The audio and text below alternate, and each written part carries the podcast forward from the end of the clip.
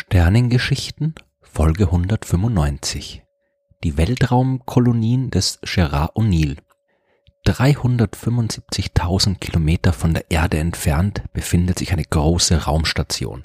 Zwei große Zylinder, jeder acht Kilometer im Durchmesser und 32 Kilometer lang, sind die Heimat von einigen 10.000 Menschen, die dort völlig unabhängig von der Erde leben. In der Umgebung der Raumstation befinden sich andere mit einem ähnlichen Design und zwischen ihnen herrscht ein reger Verkehr von Menschen und Handelsgütern. Ab und zu fliegt man auch zurück zur Erde, um dort nach dem Rechten zu sehen. Aber die Mehrheit der Menschen lebt im Weltall und sieht keinen Grund, auf den Planeten ihres Ursprungs zurückzukehren.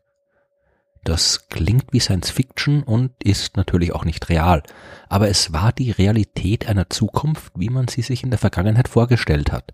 Eine Zukunft, die auch heute noch vorstellbar ist. Sie basiert auf der wissenschaftlichen Arbeit des amerikanischen Physikers Gerard O'Neill.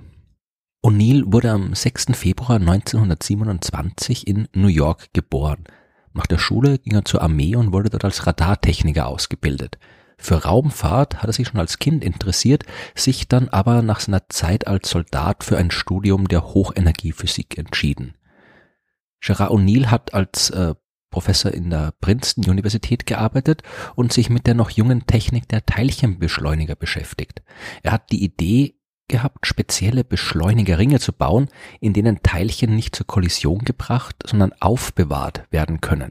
Bis dahin hat man meistens einfach einen Strahl aus Teilchen auf ein fixiertes Zielobjekt geschickt, um so Kollisionen zu erzeugen. Mit den gespeicherten Teilchen könnte man dann aber zwei Teilchenstrahlen miteinander zusammenstoßen lassen und so die Informationsausbeute erhöhen. 1965 hat er mit seinen Kollegen gemeinsam genauso ein Experiment durchgeführt und Teilchen aus zwei Strahlen mit Energien von äh, bis zu 600 Megaelektronenvolt kollidieren lassen. Das waren die höchsten Kollisionsenergien, die bis dahin erreicht waren, und äh, die Experimente haben unter anderem dabei geholfen, die Größe von Elektronen zu bestimmen. Aber so wichtig die Arbeit von O'Neill in der Teilchenphysik auch war, heute ist er vor allem für seine Ideen zur Raumfahrt und zur Kolonialisierung des Weltraums bekannt. O'Neill hat sich von Anfang an für das Apollo-Programm der USA interessiert und sich auch selbst als Astronaut beworben. Dieses Ziel hat er zwar nicht erreicht, aber sich nicht abhalten lassen, sich weiter mit dem Thema zu beschäftigen. In einem Seminar, das er 1969, dem Jahr der Mondlandung, an seiner Universität abgehalten hatte, hat er mit seinen Studenten über den Zweck der Raumfahrt diskutiert. Er hat ihnen die Frage gestellt, ist die Oberfläche eines Planeten wirklich der beste Platz für eine expandierende technologische Zivilisation? Die Studenten haben diese Aufgabe ausgearbeitet und O'Neill hat sich davon inspirieren lassen. Er hat jetzt auch selbst über die Frage einer möglichen Besiedlung des Weltalls geforscht. Wo soll man leben, wenn nicht auf der Oberfläche eines Planeten?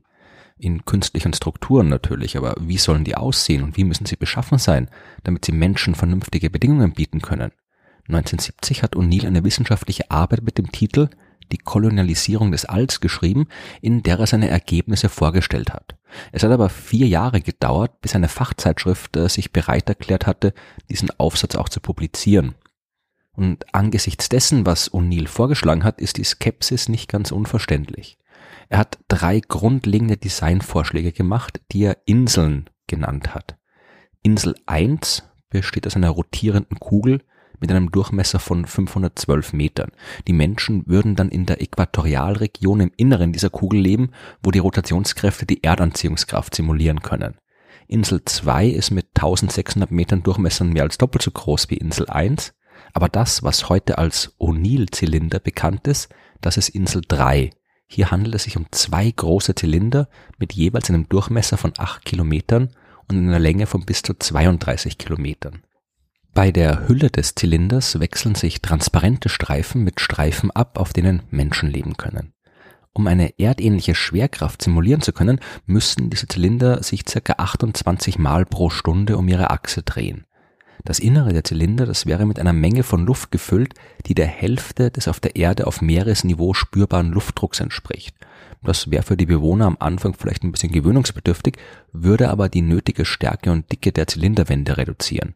Und es wäre auch ausreichend Luft, um die Bewohner vor kosmischer Strahlung zu schützen und sogar genug, damit sich im Inneren des Zylinders ein eigenes Mini-Wettersystem ausbilden kann. Licht würde mit großen Spiegeln durch die transparenten Teile der Zylinderwände geschickt. Je nachdem, wie die Spiegel eingesetzt werden und wie das Sonnenlicht äh, reflektiert wird, lassen sich so Tag oder Nacht simulieren. Die O'Neill-Zylinder würden allerdings nicht in der Umgebung der Erde rumkreisen, so wie zum Beispiel die internationale Raumstation. In der Nähe der Erde würde die dünne Restatmosphäre unseres Planeten für eine langsame, aber stetige Abbremsung sorgen und man müsste die Position der Zylinder ständig korrigieren, was dann auch entsprechende Triebwerke und Treibstoff nötig macht. O'Neill hat stattdessen vorgeschlagen, die Kolonien in den sogenannten Lagrange-Punkten zu platzieren. Von denen habe ich ja schon in Folge 31 der Sternengeschichten gesprochen. Es handelt sich dabei um Punkte, an denen ein Himmelskörper kräftefrei existieren kann. In den Lagrange-Punkten des Erde-Mond-Systems zum Beispiel heben sich die wirkenden Gravitations- und Zentrifugalkräfte genau auf. Ein Objekt, das sich exakt in einem Lagrange-Punkt befindet, bleibt auch dort, ohne dass man einen entsprechenden Antrieb braucht. In der Theorie zumindest. In der Realität sind nur zwei der Lagrange-Punkte stabil gegenüber den vielen kleinen äußeren Störungen, die auf so ein Objekt wirken. Diese beiden Punkte, die Lagrange-Punkt L4 und L5 genannt werden, die findet man entlang der Umlaufbahn des Mondes um die Erde, aber immer genau 60 Grad vor bzw. hinter dem Mond. In der Nähe dieser Punkte könnte man eine große Raumstation quasi parken und die Position ohne großen Einsatz von Energie und Treibstoff halten. Das große Problem bei den O'Neill-Zylindern ist aber natürlich das Material. Woher soll all das Baumaterial und all die anderen Ressourcen kommen, die man benötigt? O'Neill war klar, dass es nicht funktionieren würde, all das mit Raketen von der Erde ins Weltall zu schaffen. Stattdessen hat er vorgeschlagen, zuerst zum Mond zu fliegen, etwas, was die USA ja damals gerade intensiv betrieben hat. Dort könnte man sich die nötigen Rohstoffe beschaffen und sie dank der geringen Schwerkraft mit großen elektromagnetischen Kanonen direkt in Richtung L4 oder L5 schießen. Auch für so ein Gerät hat O'Neill schon Ende der 70er Jahre erste Prototypen entwickelt. Bei so einem elektromagnetischen Katapult oder einem Massenbeschleuniger, wie es auch genannt wird, nutzt man kurze und kräftige Stromimpulse, um dann mit der elektromagnetischen Kraft, die in dem Gerät erzeugt wird, ebenfalls magnetische Geschosse entsprechend schnell zu beschleunigen. Und Neil hat gehofft, äh, diese Methode auch irgendwann verwenden zu können, um Material direkt von der Erde ins All zu schießen, um so die teuren Raketen einsparen zu können. Aber über das Versuchsstadium ist sein Weltraummassenbeschleuniger nicht hinausgekommen genauso wie seine O'Neill-Kolonien. Die internationale Raumstation, die seit einigen Jahren die Erde umkreist, die hat nichts mit O'Neills großen Visionen zu tun. Aber auch wenn es Visionen sind, sind es doch keine reinen Fantastereien.